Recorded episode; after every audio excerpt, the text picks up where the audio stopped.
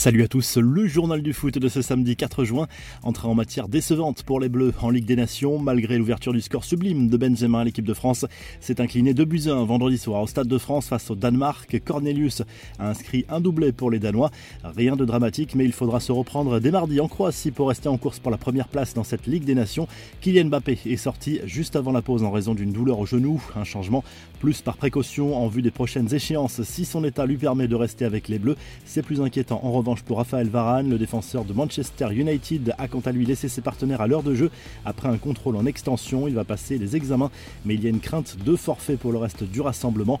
Une chose est sûre, Karim Benzema, lui, n'a pas déçu. L'attaquant du Real a marqué lors de ses cinq derniers matchs en bleu. Grâce à son but magnifique, Benzema a encore gonflé ses stats. C'est son 50e but, toute compétition confondue, club et sélection compris cette saison. Seulement deux tricolores ont réussi cet exploit sur une même saison et c'était il y a très longtemps. Juste Fontaine en 57-58 et Philippe Gondé en 65-66. C'est aussi le 37e but du Madrilène en équipe de France. On jette un œil aussi sur les résultats de la soirée en Ligue des Nations. Dans le groupe de la France, la Croatie a été balayée 3-0 par l'Autriche. Même constat pour la Belgique, corrigée par les Pays-Bas 4 buts 1 à domicile. Les infos et rumeurs du mercato, cette fois c'est officiel. Luis Campos a signé son contrat au PSG. Il occupera la fonction de conseiller du président et sera donc en charge de la direction sportive du club en remplacement de Leonardo. Sa première mission est de le profil idéal pour remplacer Maurizio Pochettino qui se rapproche chaque jour un peu plus de la sortie. Cristiano Ronaldo a lâché un énorme indice sur son avenir, invité à commenter l'arrivée d'Eric Ten Hag sur le banc des Red Devils. L'international portugais s'est clairement projeté sur la saison prochaine. Nous sommes heureux et excités, pas seulement les joueurs, mais aussi les supporters. Je lui souhaite le meilleur et j'espère que nous allons gagner les trophées la saison prochaine. A lâché CR7 lors de cet entretien pour le site officiel de Manchester United. Autre indice de taille pour le mercato, lâché cette fois par Sadio Mané. Actuellement avec sa sélection, le buteur des Reds a fait une déclaration qui n'est pas passée inaperçue. Comme tout le monde, je suis sur les réseaux sociaux et je vois les commentaires. 60 à 70% des Sénégalais veulent que je quitte Liverpool. Je ferai ce qu'ils veulent. Nous verrons bientôt. Ne soyez pas pressés à lâcher Mané que l'on annonce tout proche du Bayern Munich. Pour Romelu Lukaku, la tendance se confirme. Un an après sa signature à Chelsea pour plus de 110 millions d'euros, l'international belge pousse auprès de sa direction pour qu'elle le laisse partir cet été. Sa priorité est clairement de revenir à l'Inter.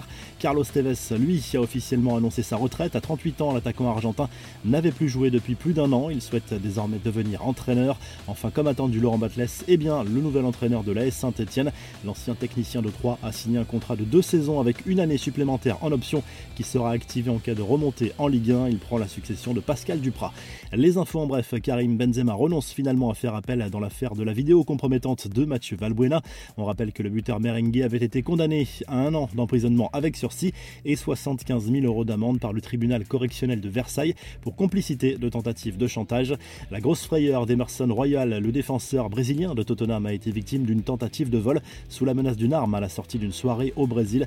Par chance, le joueur venait de faire un selfie avec un policier en civil au moment de l'agression. Ce dernier a ouvert le feu et blessé par balle l'assaillant. La revue de presse en Espagne, le journal Sport se penche sur la présentation de la nouvelle tunique domicile du FC Barcelone pour la saison 2022-2023. Le quotidien sportif y voit le début du nouvel ère pour le club Blaugrana. En Italie, la Gazzetta dello Sport se penche à la fois sur le match de Ligue des Nations entre la Squadra Azzurra et l'Allemagne programmé ce samedi soir et le mercato de l'Inter. Mkhitaryan a donné son accord pour rejoindre les Nerazzurri. Dybala pourrait limiter rapidement. Si le journal du foot vous a plu, n'hésitez pas à liker, à vous abonner pour nous retrouver très vite pour un nouveau journal du foot.